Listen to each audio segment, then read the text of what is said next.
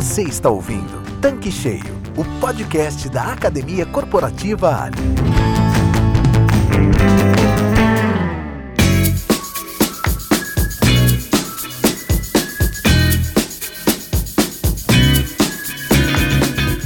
Olá, sejam bem-vindos ao Tanque Cheio. Eu sempre gosto de informar quem está chegando pela primeira vez aqui no canal. Esse é o podcast da Academia Corporativa Ali e eu sou a Karen Rodrigues, gestora deste setor na companhia. E o nosso tema de hoje é: pensar no futuro é agir no presente. Bom, a gente entende que é fundamental implementar ações para incrementar as vendas. E para começar esse nosso assunto, é importante refletir sobre alguns pontos. Vamos lá. Qual a diferença entre planejamento e estratégia? E o que fazer para pensar no futuro do seu posto de serviços? Quem vai nos ajudar com as respostas a essas reflexões é a nossa convidada Mônica Assis, especialista em varejo, que esteve aqui nos episódios das últimas semanas e está super íntima em nossa bancada. Mônica, seja bem-vinda ao Tanque Cheio. Obrigada por ter você aqui novamente e é sempre bom te ouvir. Karen, me sinto honrada em voltar a fazer parte da bancada aqui do podcast Tanque Cheio. Ainda mais vindo aqui falar de assuntos ligados ao varejo, que foi e sempre será a minha grande escola de vida. Eu passei basicamente 13 anos da minha vida em loja e foi o varejo, por curiosidade aí, né? E foi o varejo que acabou me levando para o mundo da consultoria e fundar aí a Convergente Soluções Educativas. Eu posso afirmar que nesses anos todos, Karen, uma das coisas mais importantes que eu aprendi foi que a conversa é o melhor combustível para reabastecer o nosso conhecimento. Então, Karen, eu vou te fazer um convite. Bora conversar? Bora! Para início de conversa, o que é planejamento estratégico? Karen, pensando com a cabeça da administração, lá dos líderes, né, dos séculos XIX, do século XX, o planejamento estratégico é a capacidade que o líder tinha, um gestor, de prever a longo prazo o futuro de uma empresa. Bom, pelo menos do meu ponto de vista, né? E naquele tempo a estratégia se baseava na seguinte premissa: quanto mais tempo de previsão, eu digo, previsão de 5 anos para frente, previsão de 10 anos, maior era a probabilidade de sucesso do negócio. E esse era o pensamento naquela época, Karen. Mas vem cá, Mônica, será que isso funcionava de fato? Tá aí, Karen, boa pergunta. E para responder essa pergunta, vamos relembrar as histórias clássicas. São dois casos até bem conhecidos. Uma empresa é a Kodak e a outra é a Blockbuster. O revendedor com certeza vai lembrar da Kodak, que foi uma empresa super inovadora que em 1975 o engenheiro que trabalhava lá, seu nome era Steve, ele inventou a primeira câmera digital que não passou do protótipo. E durante alguns anos ele seguiu com a sua pesquisa e foi em 1989 que esse engenheiro, mais um outro colega, eles criaram uma máquina digital com cartão de memória bem semelhante ao que nós temos hoje. Mas quando eles foram apresentar para os seus chefes, imagina, fizeram uma sala de reunião, né? Vamos apresentar o invento. E aí, quando eles foram mostrar para o chefe, apresentar o projeto, adivinha qual foi a reação do chefe, dos chefes? Eles negaram, eles não aprovaram. Sabe por que, que eles não aprovaram a ideia? Esses chefes, porque eles achavam que essa máquina iria canibalizar o mercado de filme, que era um negócio da Kodak. E naquela época, a estratégia da Kodak era de fato controlar toda a cadeia do mercado fotográfico, que era vender a câmera, vender o filme e tinha também as lojas para revelar. Conclusão: em 2013 a Kodak pediu falência e hoje ela atua somente no mercado de impressão, mas poderia ter inovado, o destino seria outro completamente diferente. Você quer saber qual a moral da história? Os líderes que não agem no presente não conseguem vislumbrar um futuro promissor para a empresa. E pensar no futuro de fato é agir no presente. E o outro caso é um exemplo muito familiar, principalmente para os revendedores mais amadurecidos. Eu estou sendo aqui bem gentil em falar que são os mais amadurecidos, porque vão lembrar com certeza da história da Blockbuster. Eu mesma já cansei de alugar fita de vídeo em postos que tinham as lojas da Blockbuster. Agora eu vou lembrar para vocês qual foi de fato o motivo da decadência dessa empresa. E é muito duro até da gente ouvir, mas vamos lá. Bom, a grande verdade é que foi um americano, em função de sua insatisfação, esse americano ficou muito enfurecido ao pagar 40 dólares de multa de atraso na devolução de apenas um vídeo. Eu tenho certeza que vários ouvintes que estão aqui com a gente, certeza absoluta, nos acompanhando agora, né? E vou aproveitar até para dar uma parada para agradecer a todos pela audiência. Voltando então, eu tenho certeza que vocês que estão aqui já sentiram isso literalmente na pele. Você foi lá, alugou um vídeo e por um motivo qualquer você não conseguia fazer a devolução da fita no prazo, no tempo hábil. Ou porque você esquecia de fato, ou por falta de tempo mesmo. Apareceu uma reunião de última hora, ou você teve que pegar o filho na escola, ou levar o filho na escola, enfim. Na hora da devolução você ficava sabendo que a multa era mais cara do que o próprio aluguel. Aí doía muito, doía pior ainda que era no bolso. A partir da insatisfação desse americano, que era nossa também, fecha aspas, ele criou a Netflix, a empresa que todos os ouvintes conhecem, independente da idade. E hoje é uma marca super forte no mercado, Netflix, todo mundo conhece. Bom, aí a gente para um pouquinho e reflete. Escutem bem até o final da história para ver a falta de visão dos diretores da Blockbuster. E qual foi o pensamento principal do fundador da Netflix? Ao contrário dos concorrentes, a Netflix jamais usou a cobrança de multa por atraso como uma forma de receita. Só para vocês terem agora uma noção, eu vou falar em percentual. A cobrança de multa já rendeu a Blockbuster 16% do seu faturamento. Então imagina, faturamento de uma empresa de aluguel de vídeos, 16% vinha de multa. Esse cliente se manifestou, criou a Netflix, ele se incomodou com isso, reagiu, viu a oportunidade de criar seu negócio, de fazer diferente, criou um negócio diferente e a gente sabe do sucesso dele com essa invenção, com essa criatividade, a partir da dor do cliente.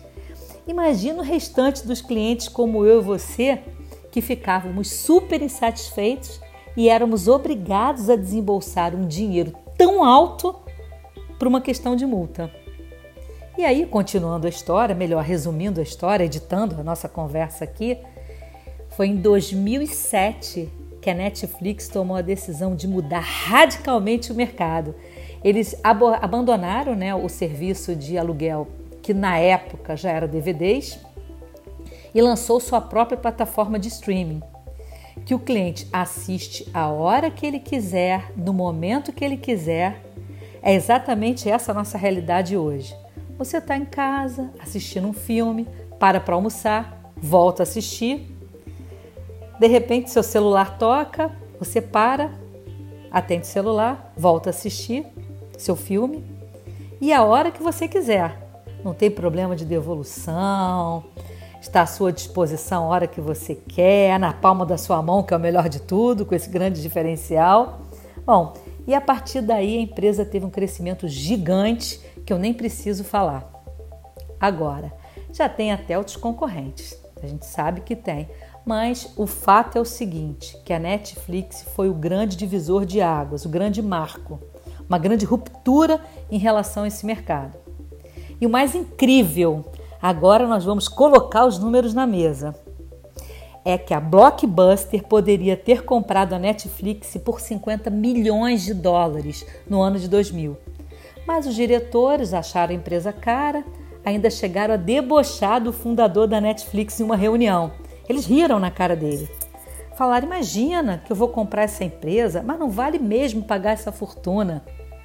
E agora, só para sentir, só para servir né, de termômetro, para servir de parâmetro, para você ter uma noção, Karen, olha a ironia do destino.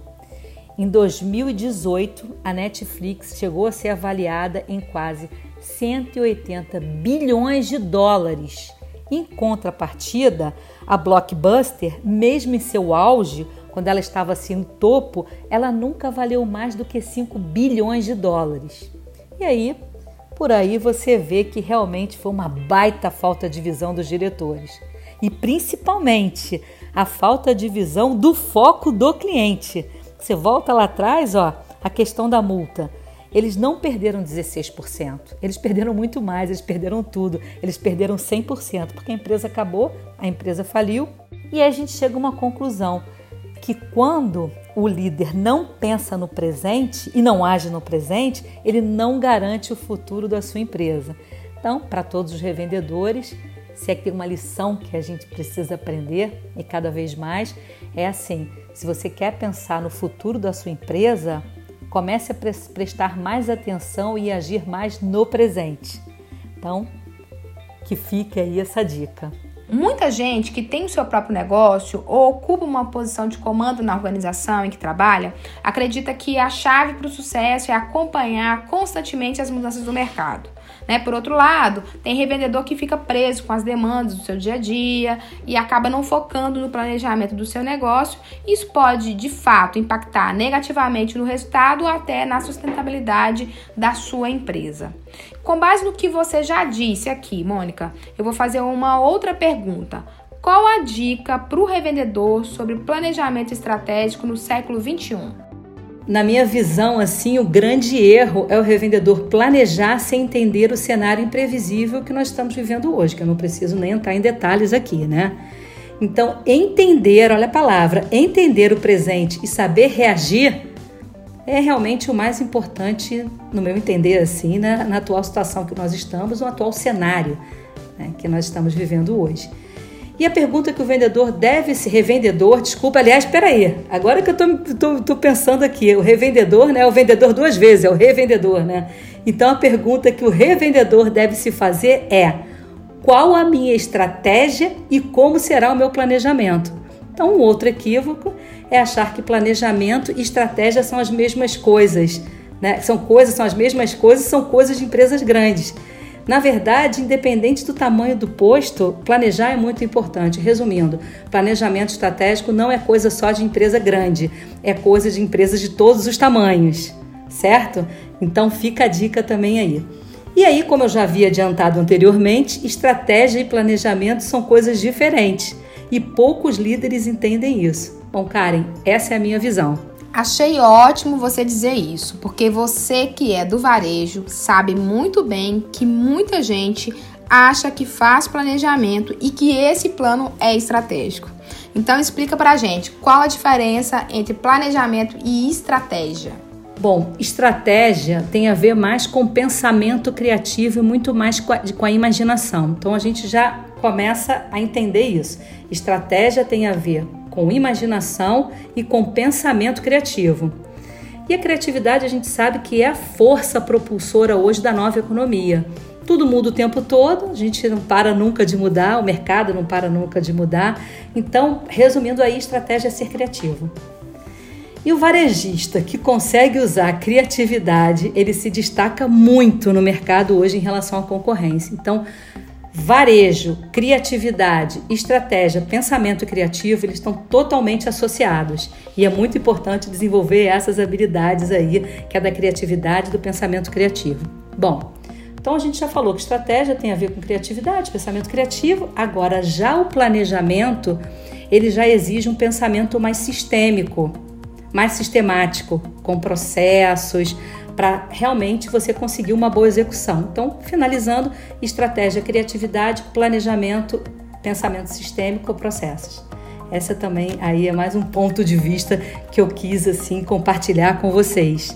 E é bom também, vale ficar aberto ao debate, né? A gente não precisa achar que isso daqui é assim. Vamos discutir, vamos levar isso para para dentro do nosso negócio, para os nossos gestores e vamos discutir o que é estratégia, o que é planejamento. Até antes da gente pegar e mostrar qual é o conceito, pergunta para a equipe de vocês o que é estratégia, né? O que é estratégia, o que é planejamento, se realmente são as mesmas coisas. Então fica também aí essa dica de interagir com a equipe para saber se eles entendem bem o conceito de estratégia e de planejamento. E para inspirar os nossos revendedores, você lembra de algum exemplo de empresa que usou a criatividade como estratégia? Karen, tenho sim, sabe? E é, essa empresa tem um nome super especial, que o nome é Bolinho do Afeto, eu vou explicar por quê. A fundadora foram duas jovens amigas que começaram com uma brincadeira entre vizinhos. Fizeram um bolinho, pegaram a receita de, um, de uma pessoa que trabalhava na casa de uma delas, fizeram um bolinho e eles começaram a entregar na vizinhança. Olha que legal! a vizinhança começou a gostar muito e essa brincadeira acabou virando, assim, viralizou, acabou virando uma empresa. Olha o slogan só do bolinho do afeto. O bolinho do afeto torna o isolamento um pouco mais doce, que foi criado aí na, na, na, no, na época do isolamento social. Então aí elas fizeram muito sucesso. E o mais bacana é que eles mandavam esse bolinho para casa da pessoa com uma mensagem feita à mão.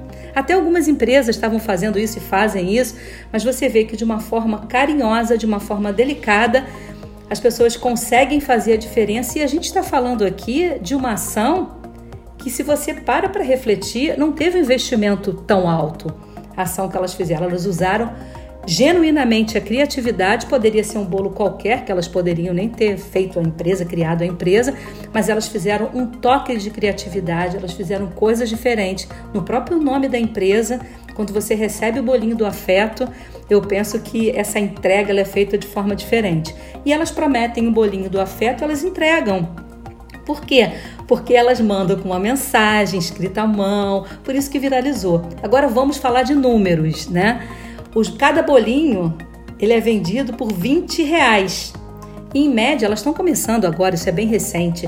Elas estão vendendo de 30 a 40 bolinhos por dia. Então você vê como uma boa ideia a criatividade, ela colocada em prática, olha como é que ela tem um retorno bom. E eu não falei nem exemplo de empresa que já existia e que usou a criatividade, né?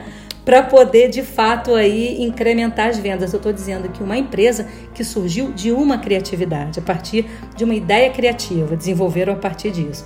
Penso que isso é uma boa lição para o nosso posto, porque nós temos tantos produtos e que a gente pode olhar para cada um e usar de criatividade para poder comunicar isso para o cliente. Então, fica essa dica aí também, um exemplo de uma empresa bem criativa. Uma outra empresa também que eu achei, isso eu, eu Karen, eu a gente gosta muito de se informar, eu acredito que todos os ouvintes também. Por isso que é bom a gente ler revista, ouvir o podcast, participar dos encontros da Ali, da Ali é, da Academia Corporativa Ali. Isso tudo é muito importante porque a gente se informando, a gente expande o nosso conhecimento. Isso é um fato. E a conversa é a melhor ferramenta para isso. É o nosso bate-papo aqui agora. Então, eu aprendi e estou compartilhando com vocês aqui na conversa. Olha que ideia interessante: isolamento social, período de isolamento social. Se imagina, Karen, empresas de eventos, aquelas que fazem festa, casa de festa, que alugam mesas, que fazem os jantares, que fazem os eventos. Parou, todos pararam. E aí, a proximidade do Dia dos Namorados, olha o que, que um dono de negócio resolveu fazer ele resolveu pegar toda a experiência de um jantar no restaurante, que o casal, no dia dos namorados, não estava tá, podendo sair de casa. Então ele está levando toda essa experiência, ele leva a mesa, ele leva o almoço, tudo esterilizado, tudo conforme a, a, as regras de segurança, mas foi uma maneira que ele teve de, criativa de não perder a oportunidade de uma data comemorativa que é o Dia dos Namorados e ele também, com isso, o rendimento dele vai ficar muito melhor, aí ele vai ter um retorno financeiro bom em relação do que ficar parado dentro de casa só chorando, né? E tem outro exemplo também clássico, a gente poderia dar um monte aqui de criatividade, mas enfim, tem um clássico que foi a mesma coisa que aconteceu com as academias. As pessoas não podem mais ir para academia treinar, pelo menos não estavam podendo, né? Vão abrir aos poucos e tal. E o que aconteceu? Os donos de academia começaram a ficar desesperados. Como é que a gente vai fazer? Como é que a gente vai sobreviver? Então criou-se um movimento via internet, né? as tecnologias elas ajudam muito, de fazer o exercício em casa. E as academias começaram a pegar os aparelhos, bicicleta ergométrica né, e outros, e alugar para os clientes. Então, as pessoas estão fazendo ginástica em casa e olha a pesquisa que eu li, tá? A pesquisa de uma associação de empresários aí desse segmento já está afirmando que está difícil para conseguir equipamentos para poder alugar para os clientes, tem fila de espera. Então, olha só o que a criatividade é capaz de fazer com o nosso negócio. Mas isso a gente só consegue quando a gente tem um pensamento criativo. E é uma questão de exercício, Karen a gente tem percebido como as coisas têm mudado e de forma muito rápida.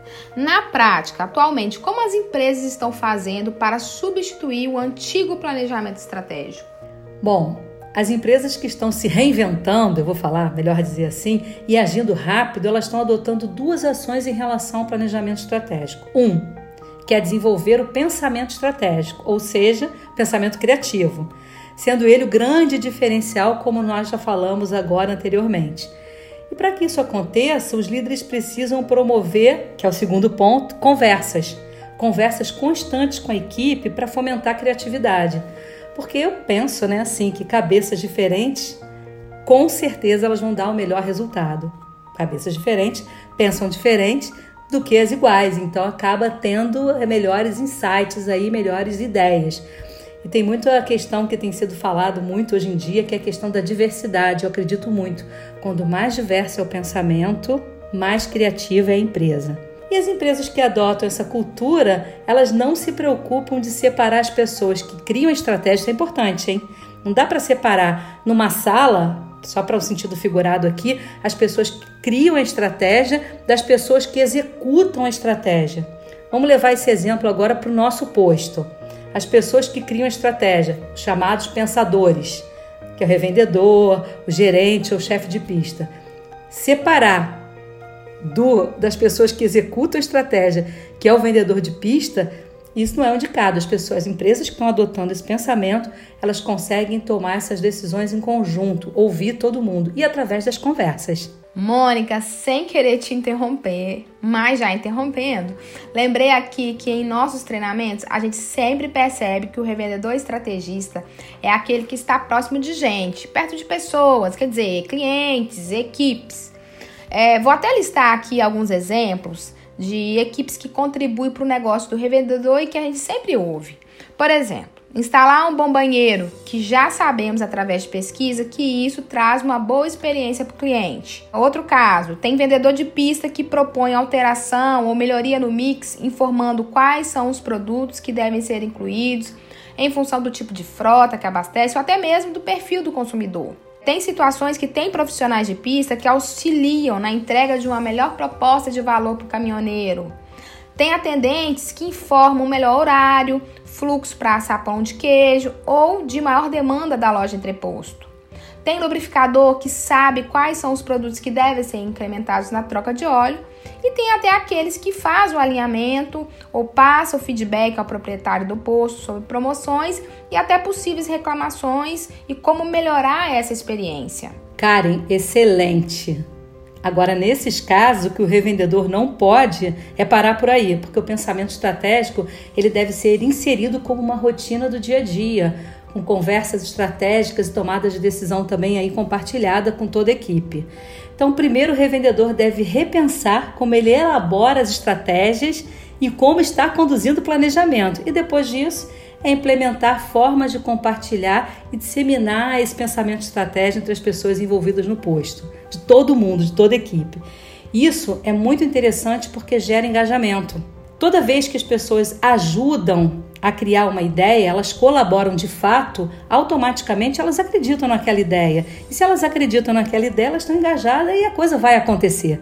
Então, conclusão: tudo isso é uma questão que envolve a cultura da empresa, eu digo, é a mudança da cultura da empresa. Se por acaso o revendedor ou aquele posto ainda não está realmente vivendo essa questão da criatividade, da estratégia, do planejamento, da conversa, de tudo isso que nós falamos agora. Então é uma questão de fato que envolve a mudança de cultura. O que você me diz sobre o pensamento estratégico para incrementar as vendas? Não é o líder da revenda fazer uma lista de coisas para vender mais. Sentar lá na cadeirinha dele e fazer uma lista de coisas para vender mais. Não é isso. O pensamento estratégico para o incremento de vendas, eu digo assim, para aumentar o ticket médio do seu posto, é analisar o contexto e fazer conexões. E eu gostaria de dar um exemplo agora excelente que ilustra bem isso, que é, dar, é a gente realmente fazer as conexões. Todo mundo conhece, com certeza, aquela máquina fotográfica que é a Polaroid. E olha que interessante como nasceu a ideia da Polaroid. Tava lá um físico americano tirando uma, uma temporada de férias com a filhinha dele. É, eu vou criar agora aqui na praia, férias na praia. E aí ele estava fazendo as fotos lá, pedindo ela para ela fazer as poses e tal. E aí ele ouviu de sua filha de apenas três anos a seguinte pergunta que mexeu com a cabeça dele: Papai, por que, que nós não podemos ver a foto agora? Isso a gente está falando de muitos anos atrás, né? Por que, que a gente não pode ver agora? E aí ele ficou com aquilo na cabeça, ele ficou pensando, remoendo aquilo. Olha que conexão bacana que ele fez, né? Ele tem ele estava tirando foto das filhas, produzindo umas fotos. A filha deu uma ideia, rapidamente ele fez uma conexão. E a solução viria aí cinco anos depois, que foi em 1948, com o lançamento da primeira câmera instantânea da história. Para você ver, né? Foi através realmente de uma criatividade, algo que ele fez uma conexão e usou a criatividade ali da filha dele, nesse caso, né, para poder produzir um produto aí. Então, conclusão, a gente precisa ficar muito atento todas as, ó, entre aspas aí, ouvinte, as pistas, eu quero dizer, as oportunidades de negócio que estão ali na nossa, na nossa frente, às vezes a gente não consegue enxergar. No caso dos revendedores, gerentes e chefes de pistas, essas oportunidades, elas estão literalmente, como eu falei lá anteriormente, é entre aspas, na pista. E aí, importante, como a Karen também ilustrou muitíssimo bem ali, que deu uma ilustrada, né, que eu falei, né? A conversa, quer conversar com o cliente, com os funcionários, e a gente está atento e fazer as conexões, o que é bom para o nosso negócio.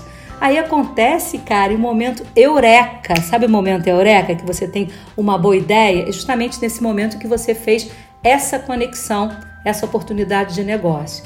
E a sua ideia com a minha, como eu falei lá atrás, você conversando com os funcionários do teu posto, a sua ideia com a minha são potencializadas em novas ideias. Isso que é muito interessante, esse trabalho colaborativo, a gente ouvir todo mundo, fazer conexões, estar sempre atento, observar. Esse processo colaborativo ajuda muito. E depois de criar as soluções, o próximo passo é elaborar um plano eu faço uma leitura assim do plano, que ele é a promessa, o que, que você vai prometer para o seu cliente. E aí partir para a execução. Eu também faço uma leitura que essa execução é como você vai entregar. Pensar no futuro é realmente agir no presente. Karen.